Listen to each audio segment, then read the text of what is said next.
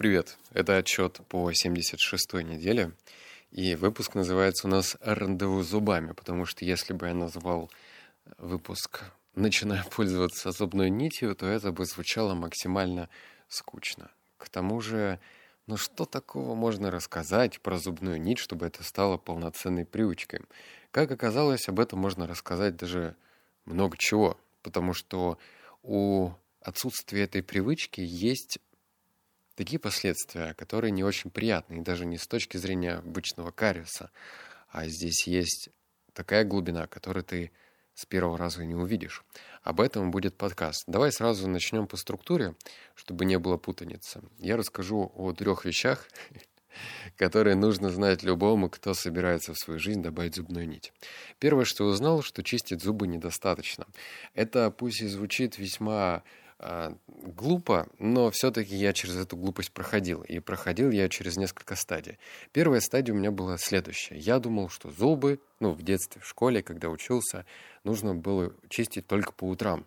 Вот, я не знаю, может быть, я один такой, может быть, ты в комментариях скажешь, как у тебя было, но я лично всю свою детскую жизнь, я не помню, когда я начал чистить два раза зубы, но почему-то я чистил по утрам, видимо, чтобы утром там рот не пах и так далее, когда ты идешь в школу. Но, в общем, я без задней мысли чистил только утром. Затем как-то мне в голову э, пришла идея, что я уже устал ходить к стоматологу, лечить кариес. На тот момент я еще курил сигареты, и меня очень сильно нервировали походы к стоматологу. Я ненавидел зубного. Просто ненавидел, потому что А. Это больно, Б. Это больно. И ничего ты с этим сделать не можешь. Даже если тебе колят анестезию, а ты еще настолько боишься уколов в десну, что... Ну, в общем, это сильно не моя история. Я знаю, что некоторые люди совершенно спокойно проживают этот момент, но это не про меня. Так вот, через... потом я узнал то, что мне стоматолог говорит, слушай, ты, ты что, дурачок, что ли? Надо вообще-то э, чистить зубы два раза в день. И причем чистка именно перед сном даже важнее, чем утренняя чистка, потому что ты ложишься с микробами, и эти микробы там живут и делают свои злодеяния зубами и превращают остатки пищи в кариес. Ну вот. Потом э, я начал, ну, чистить уже зубы два раза в день. И э, тоже обнаружил, приходя к стоматологу, что он все время давал мне какие-то новые снимки, где и показывал, где образуется кариес. Конечно же, он мне тогда говорил, что нужно э, чистить зубной нитью, но все мои знакомства с зубной нитью заканчивались э, тем, что я просто ранил себе десны. И я подумал, блин, надо, наверное, еще каким-то другим легким путем пойти, это взять и поменять пасту. Тогда я, как и все, наверное, в России чистил стандартными дешевыми пастами типа Colgate или Блиндомет, ну, в общем, все, что продается в обычных магазинах. Я подумал, ну вот возьму, короче, хорошую такую зубную пасту и э, минимизирую свой кариес. Нифига. Нифига это не помогало. И в один прекрасный момент я просто устал. Устал от того, что, ну, хватит. Хватит э, ходить к стоматологу и постоянно лечить зубы.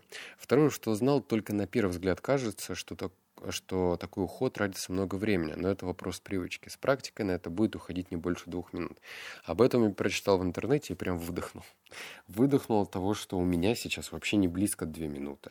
А, залазить зубной нитью в дальние зубы, где-то пролазить в тех местах, где у меня очень плотно находятся зубы, это точно не две минуты. Но меня эта информация обнадеживает.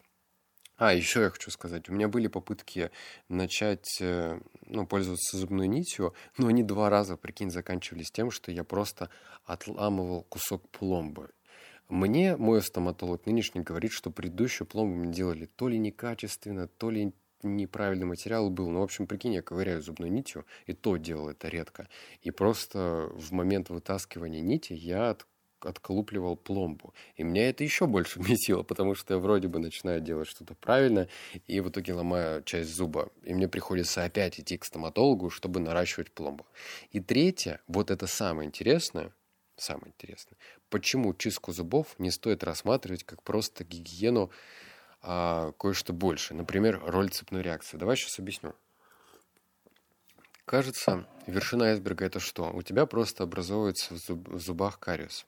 И все. Ну, карис, да, карис можно в целом прийти, полечить. А, кстати, кто не знает, когда ты долго не лечишь кариес, он потом превращается в пульпит. У меня как-то было, по-моему, два раза практика пульпита. Это вообще жуть. Это когда тебе зубной корень вроде его что-то с ним делают, то ли вытаскивают, то ли меняют, заменяют штативом. Ну, в общем, это супер больно и делается в нескольких этапов. Это тоже кажется вершиной айсберга. Но есть кое-что еще.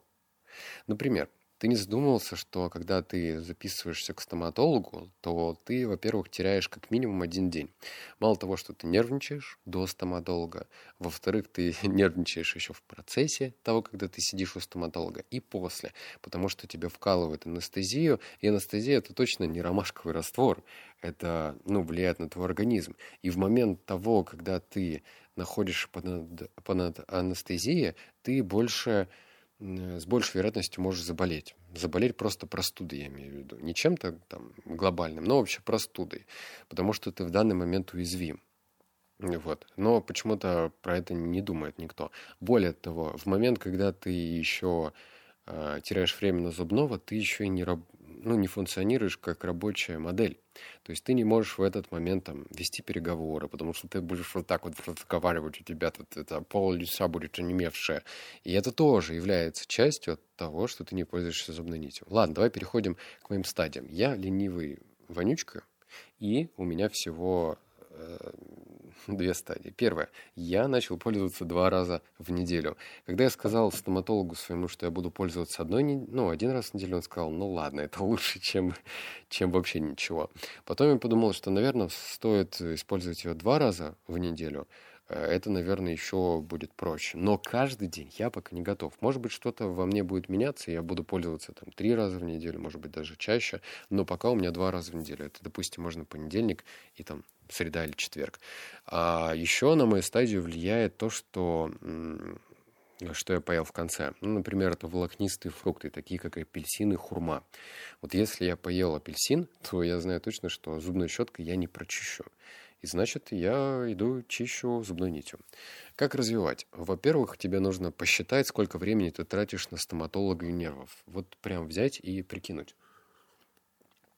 То есть, видишь, даже первоначально это не деньги, а все-таки время. Время и нервы.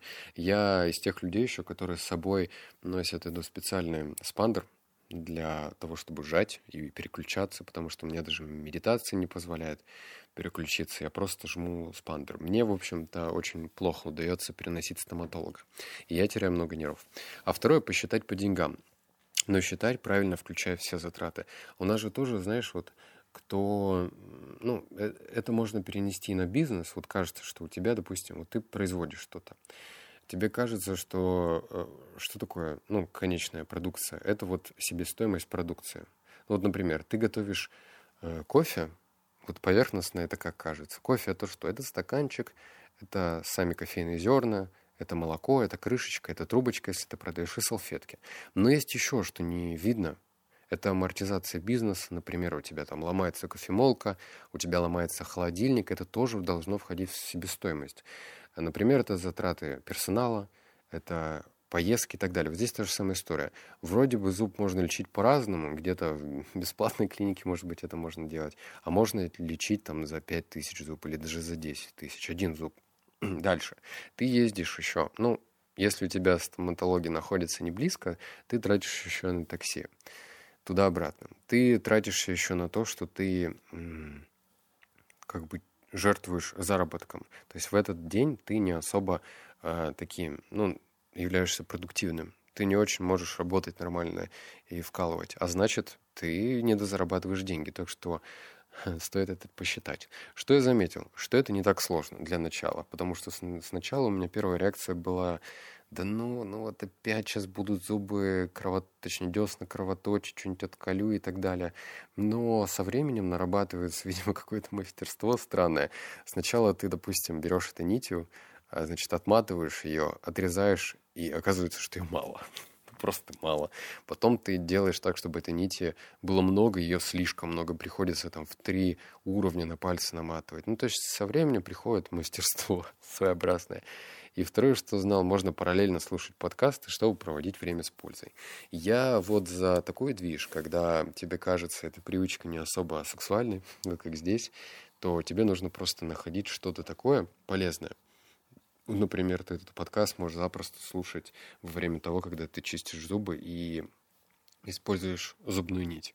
И это в глазах в твоих, прежде всего, будет смотреться как, ну, такая... Ладно, короче, как чуть-чуть продуктивное потраченное время. Вот. Надеюсь, я тебя убедил попробовать пользоваться зубной нитью, потому что кариес — это прям хрень. Это очень очень неприятно. Если ты тоже не любишь стоматологов, и, ну, не конкретно этих людей, но вообще в целом лечить зубы, можешь написать в комментариях, посмотрю, один я такой или нет. Все, обнял, поцеловал, заплакал. Услышимся в следующем подкасте. Пока.